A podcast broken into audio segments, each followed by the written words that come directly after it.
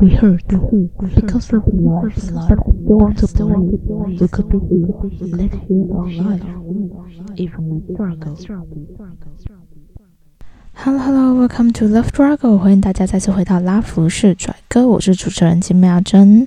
上一集我们做的是不专业影评的系列，主要介绍是《大话西游》的第一部跟第二部《月光宝盒》还有《大圣娶亲》。那带着大家回味了一下周星驰、星爷还有吴孟达达叔的一些经典的搞笑的片段。那这一集呢，完全没有任何重点，我就是要抱怨我在职场上遇到的那一群智障。不只是职场，还有我在工作上遇到那一整群智障们。废话不多说，我们就直接进主题。我想，如果有出社会的人，应该会发现，就是以前我们会分成服务业、工商业或是什么金融业等等等等的。但是我现在发现，只要你会接触到另外一个人，不管是你在工作环境底下的同事，还是你的工作会接触到其他的人，那你的工作就是服务业。那你一定或多或少都会遇到这一群智障，然后这一群智障就会把你的一整天都给毁掉。一定会有人从事的可能是基础服务业，可能是餐业，或是柜姐、柜哥等等。你会遇到更多的智障，更多的民众，更多的顾白痴顾客。我想大家一定都遇过。第一种就是长得明明就很普通。现在就是要人身攻击，因为我们这个是生活抱怨牢骚系列，所以我们就是要人身攻击。长得明明就不怎么样，却以为自己是公主的那一群公主病和王子病的患者。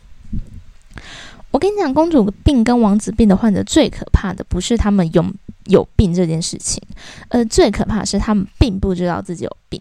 我觉得这才是在职场上遇到这种人最可怕的地方。这种人他某种程度就会有另外一种特质，就是。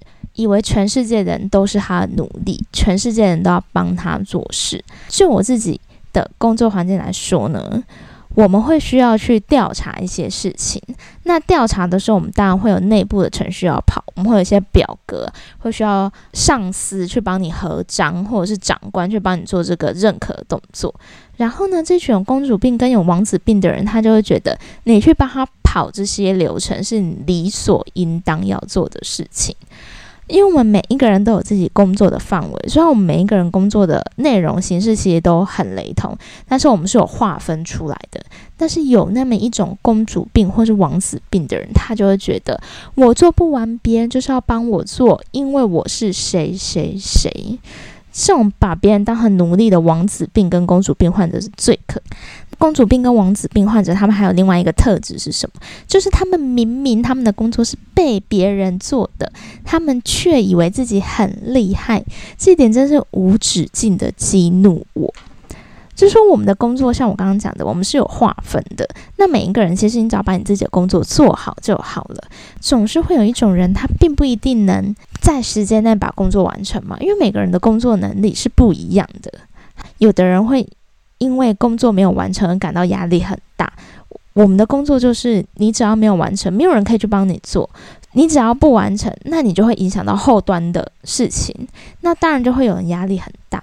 但是那群公主病跟王子病的人，明明他的案子是有人帮他从头到尾做到完，然后以至于他很闲，然后他就会觉得说：“你看我有多优秀。”然后你真正去把他的东西拿过来看以后，你就发现他自己做的东西漏洞百出，你要帮他再重做一次。最让人家觉得愤怒的是什么？你在职场上，你没有办法跟这一群人撕破脸，你只能就是帮他擦屁股。可是那一群人却在你的面前耀武扬威。我觉得这是公主病的患者或者王子病的患者，最让人家觉得愤怒一点。他们不知道自己有病就算了，还觉得自己很优秀。连同这个会让你觉得非常愤怒的是什么？就是长官们对公主病或者王子病的患者们都会特别的好。我觉得这是我们在职场上。经常会遇到问题，就是你明明知道这个人他做事的态度是怎么样，你明明知道因为这个人，你必须要多花多少时间在帮他擦屁股，在帮他做其他额外的事情，可是他就是非常会讨好长官，非常会讨好上司，也就是上司会在你面前说他的好话，所以你那时候真的是四个字：有苦说不出。这真的是让人家觉得非常的愤怒。简单来讲，我工作类型其实算是做保险的。跟一般的商业保险或许不一样，但我们就是一种保险性质的工作。所以，那保险最重要的一个遗憾是什么？就是你要交保费嘛，你要交保费，我才能给付你需要的东西给你啊。我真的在这份工作上遇到太多事情，就让我觉得说，这世界上什么人最大？你知道吗？不是有权有势有背景的人最大，是那一群不要脸的人最大。就像是。就像是或许是基础服务业的人，你们都曾经遇到过，就是那个人啊，他在你面前好声好气的说：“诶，我要买这个东西，我要干嘛干嘛。”然后拿回去以后，你也不知道他发生什么，在路上不知道是被雷打到还是怎样，反正他突然之间他就是想要退这个东西，然后他把东西拿过来以后，他就一副他是老大的样子。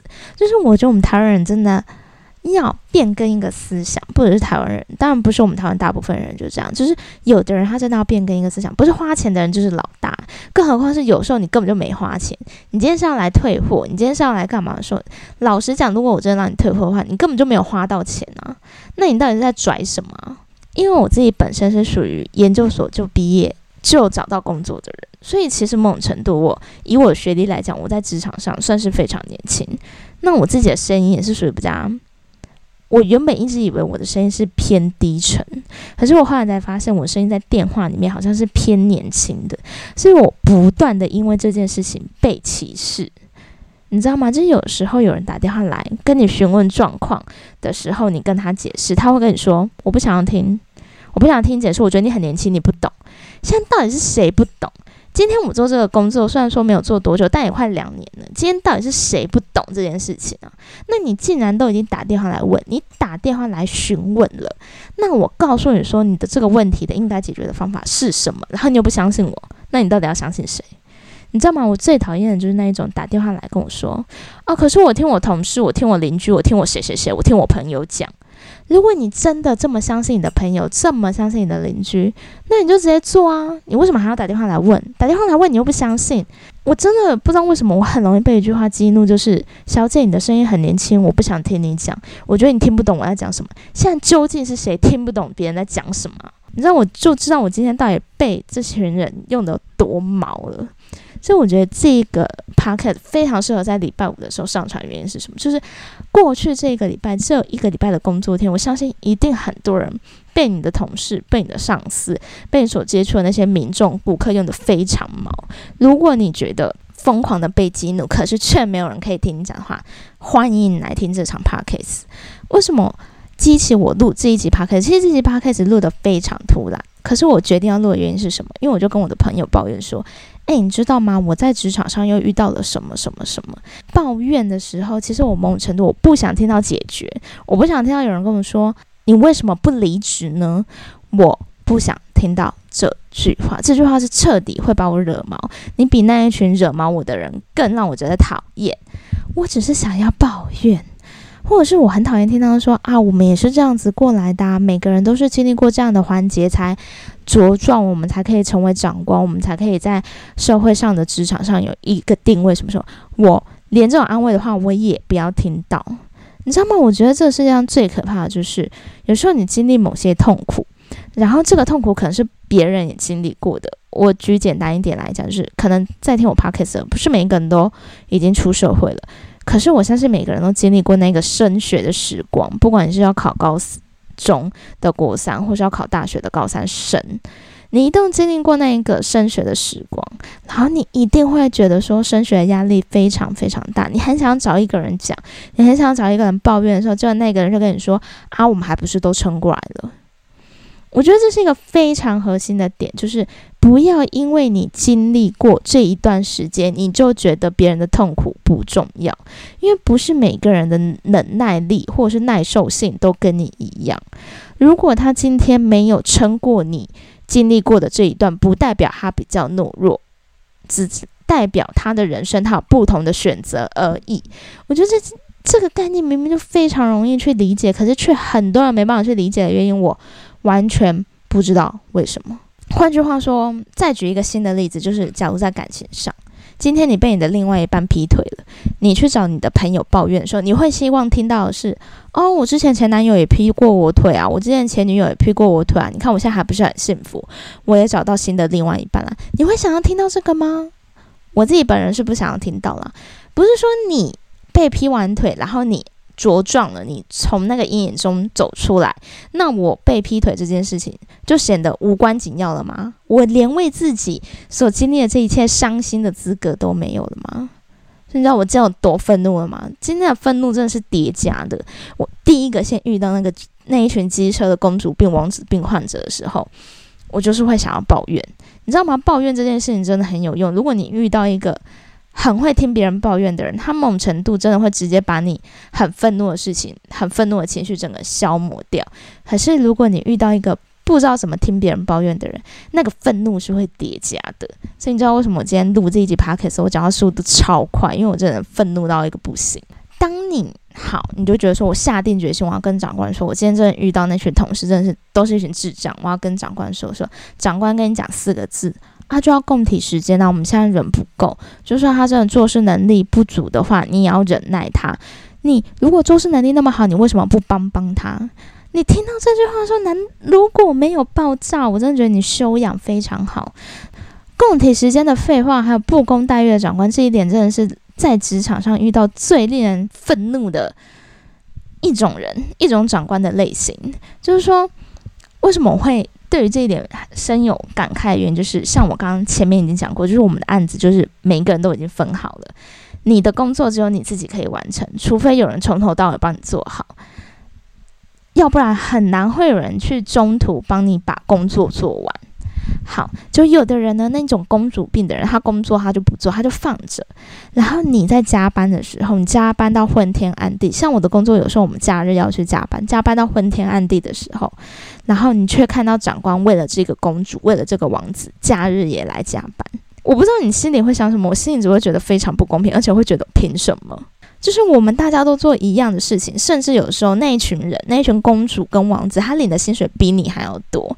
虽然说这是一个很肤浅的，就是我们以薪水去评价一个人，当然是很肤浅，可是也很实际啊。就是你领多少钱做多少事，这件事情有很难吗？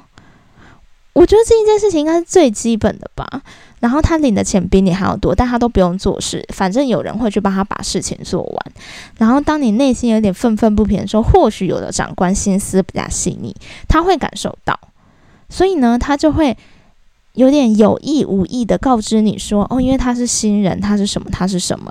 他刚来这里，所以他不懂。尽管他之前已经在。”这个体系里面工作很多年了，可是他刚来这个体系不懂什么的。我觉得不懂是理所当然的，就是像我自己刚出社会的时候，我真是傻到一个不行。我刚开始遇到的长官是很资深的。就是他已经在那个体系工作，可能三十年左右，所以他跟我说几句话，他就希望我理解，然后他就把东西丢给我说，其实我刚刚内心都是非常茫然的，然后我只能自己一个一个去摸索，然后去找看起来面善的，就是感觉比较善良的学长姐去问说，不好意思，刚刚那个长官跟我说要怎么样怎么样，可不可以请你跟我讲这是什么意思？因为我们都曾经经历过新人的那一个时间，所以我们知道学习一件新的事物有多么困难。尽管我们都还年轻，尽管你的年龄可能都在三十岁以下，你都知道学习新的事情是很困难的。所以当时那个公主或王子来到我们新的体系的时候，其实我非常愿意帮助他，我也愿意帮他的案子从头到尾做完哦。就是我自己的案子我做完以后，我再去帮他做。结果得来的是什么回报？得来的是他自己完全不做，然后等到有人打电话来问东西的进度，或者是有人打电话来说：“诶，请问一下这个东西要怎么用的时候，他直接转给你。那个分明是他应该要做的事情，可是他却觉得理所当然你要帮他。你知道公主病或是王子病，甚至是这些不公待遇的长官，他最让你觉得愤怒的是什么东西吗？就是那四个字：你所做的一切好像都是。理所当然，我也不期望你有能多理解我，或是有多感恩我，你知道吗？感恩这个事情，我真的是不奢望。可是不要这么理所当然，难道有这么难吗？再来就是，我觉得在职场上遇到最可怕，真的是在背后说你坏话的人。而且你知道吗？我现在到现在愤怒的这群人呐，其实都是很雷同的那一群人，就是说他自己不做事，然后他却在你。背后讲你的坏话。今天举例来讲，我们有一个同事，他工作能力很强，所以他有时间我们公司是对于特休，他或者是病假什么的，他准假速度是很快的。只要你有需要，长官就准假。这其实就是我们公司蛮好的一个部分。然后我们有一个同事，他就是可能起床起不来啊，他就会喜欢用特休或什么，因为他其实也算是蛮资深的员工了。可是他就是做得完，你懂我意思吗？我觉得你在职场上只要一点，你不要去麻烦别人，只要你能做的事情，你有做完。你今天就算请好几天的特休，我觉得也无所谓，反正你做的事情你做完了。还是那一位公主呢？却因为我跟那一个同事请特休，爱请同特休的同事比较好，然后那个公主却在我后面，就是有点明明她知道我听到，她却说：“哦，那个谁谁谁都可以一直请假，好好哦，你也可以请啊。如果你做得完，你不要别人帮你做事的话，你可以自己靠你自己的能力把事情做完，你也可以请假。无法理解，就是这群。”人他老是觉得理所当然，老是觉得别人是他的努力，好像全世界他最棒，然后老是瞧不起人，老是那种酸言酸语的暗讽别人。我觉得这是我最无法理解的一部分。有种你就当面说啊，如果你有那个种的话，你就当着别人的面说啊。因为我觉得我们在职场上总是会遇到这群人，然后我们总是非常愤怒，我们总是想跟他说：“你有种你就当着别人面说啊。”今天像我就是对于他的所作所为，我非常的感到。很愤怒，那我自己所做的调整是什么？我就原本我会帮他做东西，我现在就完全不做，我就当没看到他的桌面上积满了一大堆的工作没做，我就当没看到，因为我觉得说我曾经帮过你，你没有任何一句感恩的话就算了，你还觉得理所当然，那我就当没这回事，我就你自己的工作你自己做完，反正你也会有长官帮你做啊，你也会有你的上司。你很会讨好那一群人啊，那一群人会帮你做，反正也不关我的事，我只是一个小菜鸟而已。我自己做的事情就这样，我就是减少我跟他接触的机会。为什么？第一点，我不喜欢在别人背后说你，我也不知道谁是你的眼线。如果我随便跟单位的人说你坏话，结果他转头又跟别人说的话，那我不是害到自己？第二点，我没种当着你的面说啊。我自己就这样，我觉得每种当你面说，所以我干脆减少跟你接触的机会，就当你这个人不存在。我觉得说，为什么我们每次在职场上面，有时候这个甚至可以成为一个家庭里面的引爆点，就是我们真的遇到一群智障、一群很烦的人，然后想要抱怨、想要干嘛的时候，却有一大堆人跟我们说不要抱怨了，抱怨虽然很好用，但不能解决问题。我就没有想要解决问题啊！我今天讲我解决问题的方法很简单，我第一个我离职嘛。那离职又不是说我们每个瞬间每一个人都可以做的事情，尤其是像现在这个环境，我离开这个工作，我什么时候我还能再找到第二份工作？我是北漂来台北工作的人，那我今天离职了，谁要帮我付下一个月的房租？谁要帮我付下一个月的生活费？我父母都已经几岁，难不成还要他们养我吗？就是我不想要听到有人跟我说，要不然你就离职啊，要不然你就当着他的面说啊，就是这种空口说白话的事情。或者是态度，是让我们在职场上遇到那一群疯子更愤怒的点，你懂我意思吗？就我遇到那群疯子，我就已经够生气了，然后我回来跟你抱怨，或者我跟我朋友抱怨的时候，你却一副觉得好像是我在无理取闹，这点真的让人家觉得很火大。无所谓，反正我其实就是想让大家可以跟我有点共鸣，就是我们在职场上遇到那群疯子，那群讨厌鬼，在这个 podcast 里面，没有人会就是指责你说你讨厌的这一群人是对的。你不应该在背后说别人话，没有这种事，你就是可以抱怨，抱怨很好用，不能解决问题，但我还是要用，就是这样。然后还有最重要的一点就是，我自己的工作场合，其实某程度我们的。环境是很狭隘的，我们遇到的就是那一群人，总是会有人跟你说，其实我不知道，我觉得这一点很能惹毛我。就是当我要进去一个新的体系的时候，会有人说那个谁谁谁，他好像认识某些人，你不要去惹毛他。怎样？我还要讨好他？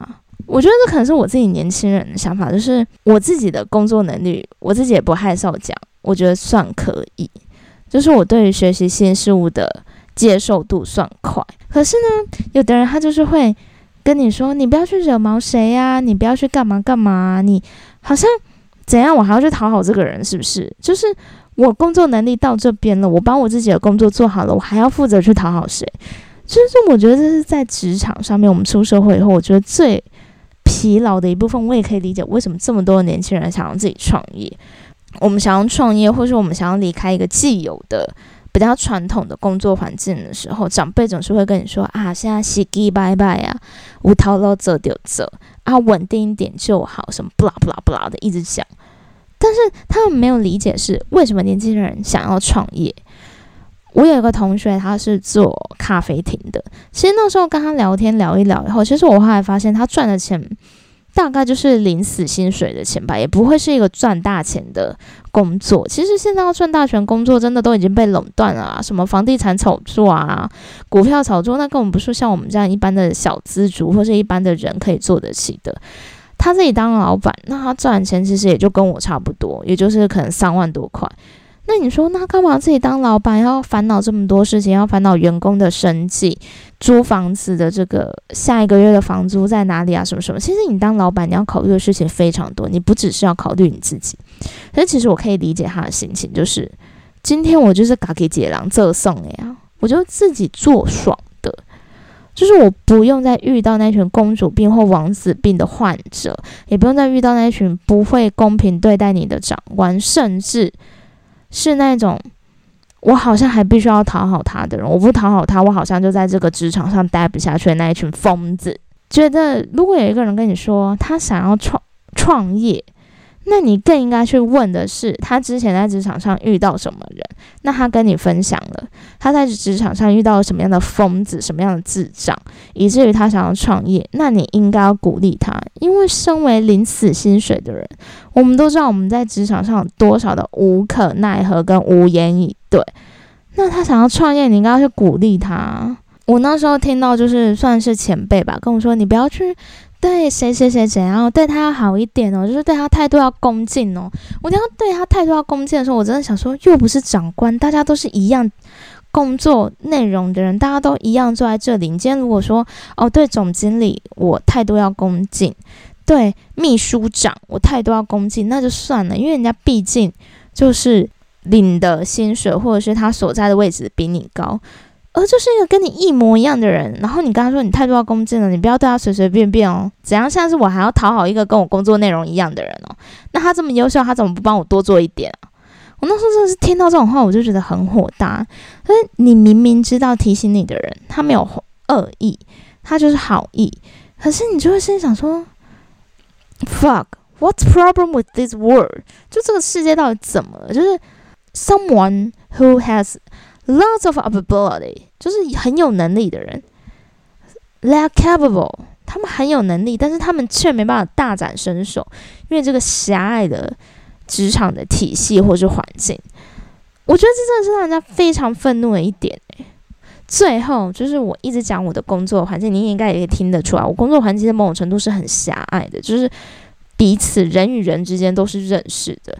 人跟人之间的靠山也都是认识的。最让我觉得这一份工作会彻底惹毛你的另外一个原因，就是狭隘的工作人环境使人的眼界也狭隘。你知道吗？就是你动不动讨论都是什么话题？诶，你知道那个谁谁谁的靠山，他好像要去别的地方嘞。那你知道那个谁谁谁要来这里了吗？就是你怎么谈都是你们体系里面的事情，你们职场里面的环境，就是。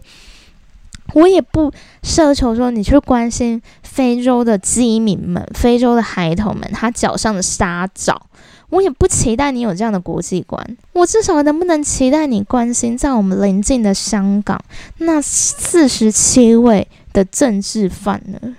好像没有人在乎这件事情，就是因为我自己本身念政治系的，然后研究所念社会所，所以其实我对于这种社会性的议题。我很关注，甚至是我对于我们台湾有时候我们的媒体是属于比较苍蝇式的媒体。很多朋友在媒体业工作，我也常跟他们讲，我觉得你们的这个媒体有点苍蝇式的媒体。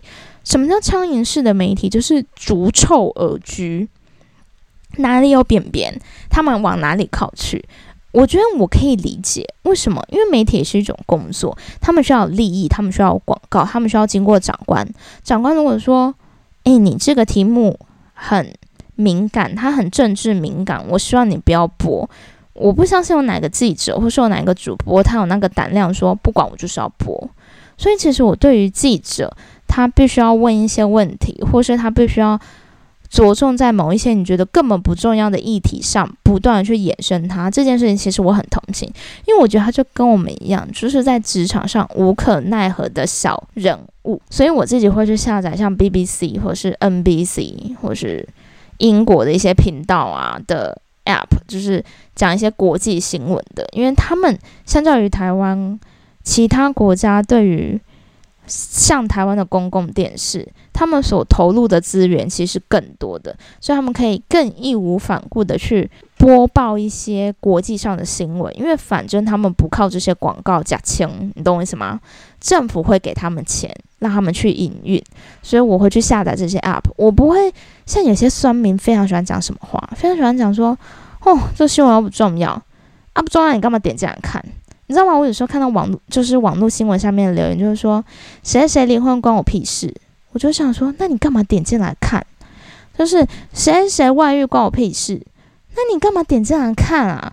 如果你真的这么关心国际新闻的话，雅虎新闻多的是那种国际专栏啊，你干嘛不去点国际专栏看？你硬要点这种娱乐性的专栏进去看，然后在上面说这些娱乐记者都没有脑，那你干嘛不去点那些社会记者的？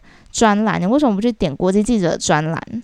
我觉得这种群人真的是很矛盾，然后又很自以为是，好像一副你站在道德制高点上，你就可以去批评所有的人。我自己的工作环境也是这样，就是那个工作环境就会让你疯狂去讨论说，哦，诶，谁要结婚啦？谁要怎样啦？谁要怎样？就他完全不关心在这个体制之外的事情到底发生了什么事情。其实就像我讲的。在听我 podcast 的人，有多少人知道香港面临的什么样的情况？以前的黄雨伞事件、黄丝带事件，在国安法通过的时候，那时候台湾的新闻闹得沸沸扬扬。可是我们现在好像觉得这些新闻都消失了，我们现在只关心福原爱跟张宏杰他们究竟是真的外遇了，还是他们会继续在一起？我们好像只关心这件事情，但其实，在香港的黑暗没有终止，诶。所以他们还是持续在一个不断说服自己黎明来之前的黑暗最黑的那个时光。诶，你知道我那时候看到，因为我追踪一个 Instagram，就是以前是叫 Help Hong Kong 吧，还是反正它就是一个 Instagram，专门在播报香港现在面临的事情。有八个字真让我起鸡皮疙瘩，而且我当场掉泪，就是“你若安好，便是晴天。”我每次看到这种新闻的时候，我就会觉得说：“天哪，就是这个世界上有这么多的人在受苦，而这种苦难好像不是每个人都可以理解，甚至不是每个人都在乎的。”然后我看到有关于香港新闻下面的那些留言，我们以前最喜欢讲什么“今日香港，明日台湾”，然后就会有人在下面说：“我们台湾跟你们香港不一样。”我就心想说：“怎么会不一样？我们跟我们甚至跟南北韩，我们。”跟所有在世界上国家地位不稳固的那些国家、那些岛屿，我们都是一样的。我们都在争取自己的主权。我们的危机都是动态的，只要稍微这个天平向某一方倾斜，我们就即将进入一个很危急的情况。我们都生活在一个和平的时代，以至于我们好像觉得这种事情不再重要了。这也为什么我今天会非常愤怒，想录这个 podcast。我讲直接一点，就是我今天在接到一个算是顾客的电话嘛。我们的工作是有时间限制的，我们会要求我们在十个工作天或是多少个工作天里面，至少要给顾客一个回复，说：“哦，你这个东西我们目前处理的状况是怎么样？”然后那个顾客就是他都没有缴钱哦，他是身为某些单位或是什么的。负责人他应该要缴钱给我们的体制的，跟我们体系，跟我们组织的，但他都不缴钱。然后他打电话来以后，就是真的是什么叫欠钱的人最大。他打电话来以后就是拽的，就说：“哎，小姐，我那个申请多久？你怎么都没有怎样怎样做啊？”我说：“那是要没有任何问题的东西，我们才能在多少个工作天内完成啊？你这个。”你欠很多钱呢，我就直接这样跟他讲，我说你欠很多钱诶。他说我知道啊，嗯，常常我收到很多要叫我缴钱的，我都没去缴啊，那我缴完你是不是就可以把钱给我了？我就想说，小姐你欠钱，你声音很大诶。我说那你那些缴款单是真的完整的吗？因为你也知道，像假如说我们缴信用卡费，我们长期没缴会有滞纳金嘛，就是这一期没缴，下一期它会有利息的问题。我说，那你那些有利息的问题，你都要解决了吗？他说，啊，我那些缴完是不是就可以给我钱了？我说，重点不是这个，是我们会发公文。他说，那我有录音哦，你什么时候发公文？我就说，不是，小姐，你欠很多单位钱呢，我们当然要把你所找你所欠的钱。一口气开缴款单给你啊！你欠那么多钱，这又不是我们可以决定的。他就说：“啊，你们内部你们不能用电脑连线了，还要跟谁讲啊？你什么时候发文？我有录音哦，你赶快给我发文哦！”我就想说，到底欠钱是谁啊？就是我做这份工作，我到底是欠你什么？你知道吗？我刚开始，我现在做这份工作已经快两年了。我刚开始做这份工作的时候，我真是每天以泪洗面的。最主要原因是那时候我还有从学校毕业的傲气。就我觉得说，你知道我从哪间学校毕业的吗？你知道我念到什么程度吗？你知道我拥有多少的知识背景吗？你知道我在学术界有多少人会来询问我关于学术的问题吗？然后你现在好像把我当成什么都不懂、不识字的文盲一样在辱骂。那时候做这份工作最常以泪洗面的原因，我现在当然就是好一点，我就当然可以理解，就是说。不要让别人去影响你的情绪。可是我还是会某个瞬间会想到，为什么我总是要忍受这些事情？为什么我总是要不让别人来影响我的情绪？好像如果这些人影响到我情绪，输的人是我，失败的人是我。我会觉得这真的是一个我们台湾要求被害者去包容加害者，去忍受这一切，最让人家觉得矛盾的一点。这是今天这一集的结尾，也就是说，被害者我们究竟要忍受加害者到什么样的程度？下一集 podcast 我就要讲的就是网络的这些酸民，或者是说你在工作生活上遇到这些加害者，他只是一个人，可是整个社会环境都在加害于你的时候，我们究竟该如何是好？好，我帮上一集的 podcast 埋了一个伏笔。那这一集的 podcast 呢，我想要介绍一首我每次听都会大哭的歌，就是灭火器的《长途夜车》，送给所有不管是北漂或是南漂的子女们，离开自己家乡的子子女们，你们一定要去听听看，灯都迷掐，绝对会让你痛苦的。那今天的 podcast 就到这边喽，谢谢大家，谢谢。